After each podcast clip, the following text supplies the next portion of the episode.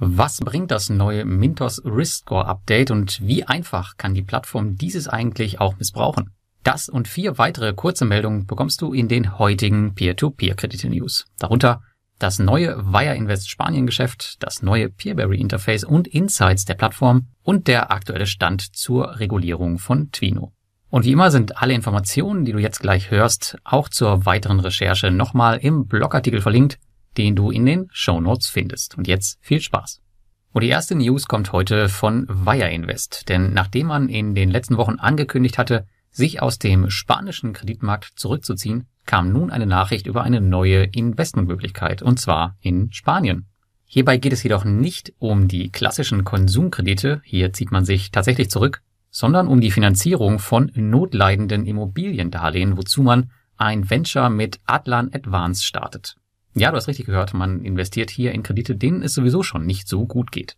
Und hierzu wird es mehrere Kredite auf der Plattform geben und der erste Kredit ist gelistet mit 12 Prozent und einer Sicherheit in Form einer Immobilie, die ein LTV von nur 43 hat. Hierzu gibt es auch nochmal einen extrem umfangreichen Steckbrief auf der Plattform selbst. Wichtig hierbei ist zu wissen, dass der Kredit innerhalb von 30 Tagen finanziert sein muss. Passiert das nicht, geht das Geld ohne Zinsen zurück an die Investoren. Wenn du auf Wire Invest investiert bist und diese neue Kreditart, so wie ich, mit in dein Portfolio aufnehmen möchtest, musst du einfach den Haken im Auto Invest bei Wire SMS Group Spain setzen. Zusätzlich dazu musst du auch die Business Loans aktiviert haben.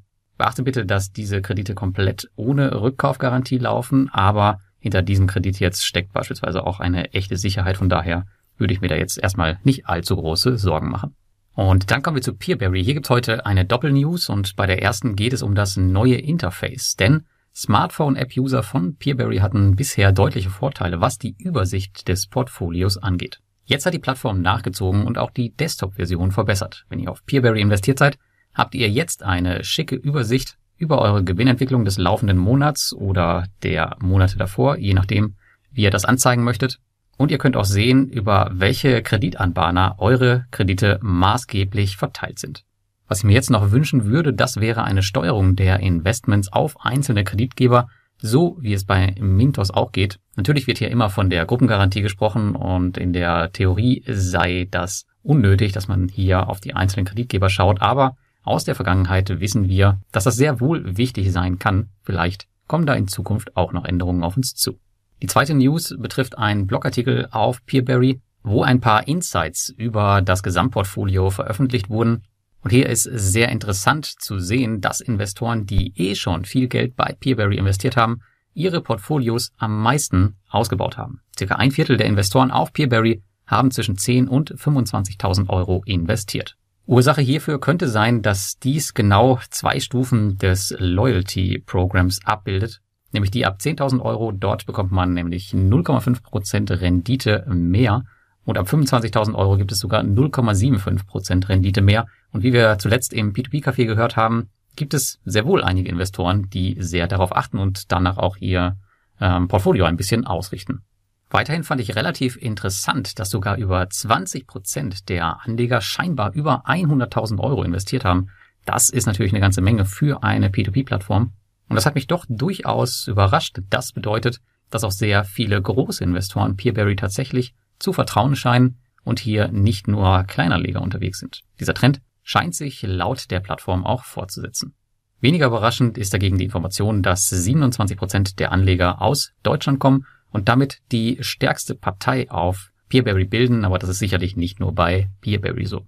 Scheint in jedem Fall, als hätte ich noch etwas Aufholbedarf, aber zumindest die erste Stufe des Loyalty Programs plane auch ich mittelfristig jetzt zu nehmen und meine ohnehin schon recht ansehnliche Rendite von über 13 Prozent weiter aufzubessern. Und damit kommen wir zur Aktualisierung des Mintos Risk Score. Denn das stand in der letzten Woche wieder an und insgesamt gab es hier acht Aufwertungen und lediglich eine Abwertung. Auch im letzten Quartal neu hinzugekommene Kreditgeber sind jetzt im Rating zu finden und insgesamt drei Kreditgeber verlassen das Rating.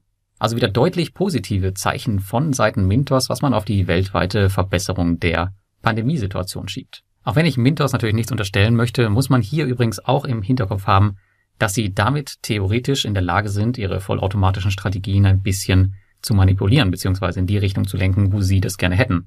Bei so viel Aufwertung könnte es beispielsweise sein, dass Kreditgeber in die konservative Strategie von Mintos rutschen, als es eigentlich der Fall sein sollte. Denn wir erinnern uns, dort kommen alle Kreditgeber rein, die mindestens ein Rating von 7 haben.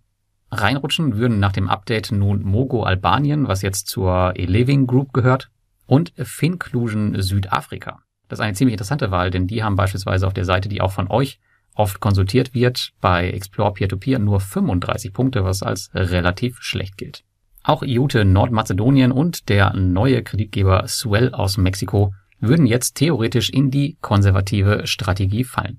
Und unsere letzte News für heute, die betrifft den aktuellen Stand der Regulierung auf der Plattform Twino. Denn hier scheint es tatsächlich bald soweit zu sein, wenn man dem aktuellen Investoren-Newsletter der Plattform Glauben schenken darf. Denn die IBF-Lizenz kommt. Laut diesem Newsletter wurden fast alle Dokumente, die man bei der Regulierungsbehörde eingereicht hat, nun bestätigt und nun geht man in den nächsten Wochen in den operativen Teil über. Denn wie auch auf jeder anderen P2P-Plattform muss der komplette Investitionsprozess überarbeitet werden, um den Regulierungsanforderungen am Ende gerecht zu werden. Auch Mintos, Wire Invest, Peerberry und Debitum Network bereiten hier im Hintergrund in ihrer IT einiges vor. Und natürlich dürfen wir auch wieder Fragebögen ausfüllen. Es scheint also tatsächlich nicht mehr lange zu dauern und dann werden wir die ersten regulierten Peer-to-Peer-Plattformen in Lettland sehen. Und ich vermag heute noch nicht zu sagen, wer der erste sein wird, aber ich bin jetzt schon gespannt, was das für Auswirkungen auf die unregulierten Kollegen, wie zum Beispiel Swapper, haben wird. Werden die Kunden einbüßen oder müssen die vielleicht mit ihrer Rendite noch höher gehen, damit sich dann der Risikounterschied lohnen wird? Wir werden sehen. Wenn dir das Format gefällt, dann like, abonniere und kommentiere gerne meine Kanäle und wir hören uns beim nächsten Mal.